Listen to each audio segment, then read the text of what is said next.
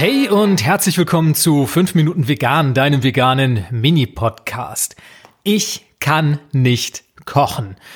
Okay, das sage ich jetzt nicht mehr unbedingt für mich. Das war tatsächlich auch mal so, dass ich von mir selbst gedacht habe, ich könnte nicht kochen. Aber ich weiß auch, dass es vielen anderen so geht und bevorzugt, ja, die männliche Fraktion tendiert doch schon dazu, schnell mal zu sagen, dass sie nicht kochen könne. Ich sag, das muss nicht sein und hab dir drei Tipps mitgebracht, wie auch du möglicherweise diesen Gedanken, diesen Glaubenssatz, dass du nicht kochen könntest, überwinden kannst, beziehungsweise vielleicht kannst du auf diesem Weg andere Menschen dazu motivieren, auch selbst mit dem Kochen zu beginnen.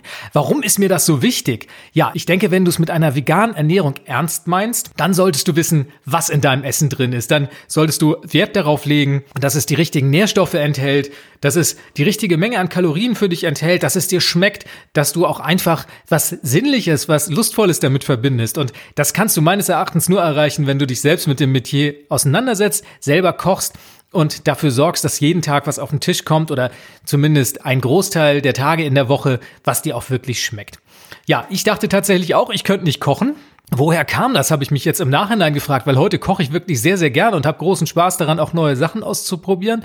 Ich denke, bei mir lag es tatsächlich daran, dass meine Mutter keine große Köchin war. Mein Vater war mir auch kein Vorbild im Hinblick darauf, dass man auch als Mann mal am Herd stehen könnte. Und insofern habe ich da nicht wirklich was mit auf den Weg bekommen. Und das Interesse für das Kochen, das kam tatsächlich auch erst mit der veganen Ernährung. Und was hat mir dabei am meisten geholfen? Also zum einen, mein erster Tipp an dich ist, besorg dir ein Kochbuch, ein einfaches Kochbuch, vor allem mit wirklich einfachen Rezepten und auch keinen exotischen Zutaten. Das müssen Dinge sein, die du wirklich im Supermarkt bekommst, wo du nicht groß suchen musst, bis du sie zusammen hast und wo dann möglicherweise auch der Frust vorprogrammiert ist, weil diese Rezepte dann doch zu kompliziert sind oder du einfach bestimmte Zutaten nicht bekommst dafür.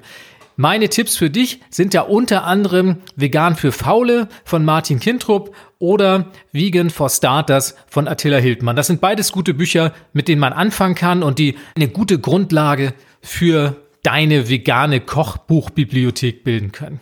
Und dann Tipp 2, beschäftige dich in Ruhe damit. Denn eigentlich ist es ganz einfach, diesen Rezepten zu folgen. Denn meiner Meinung nach kann jeder, der lesen kann, auch kochen. So schwer ist es dann nicht, die Dinge abzuwiegen, zusammenzufügen oder zuzubereiten. Das sollte soweit nach einem Rezept und nach einer Anleitung aus dem Kochbuch jeder hinbekommen.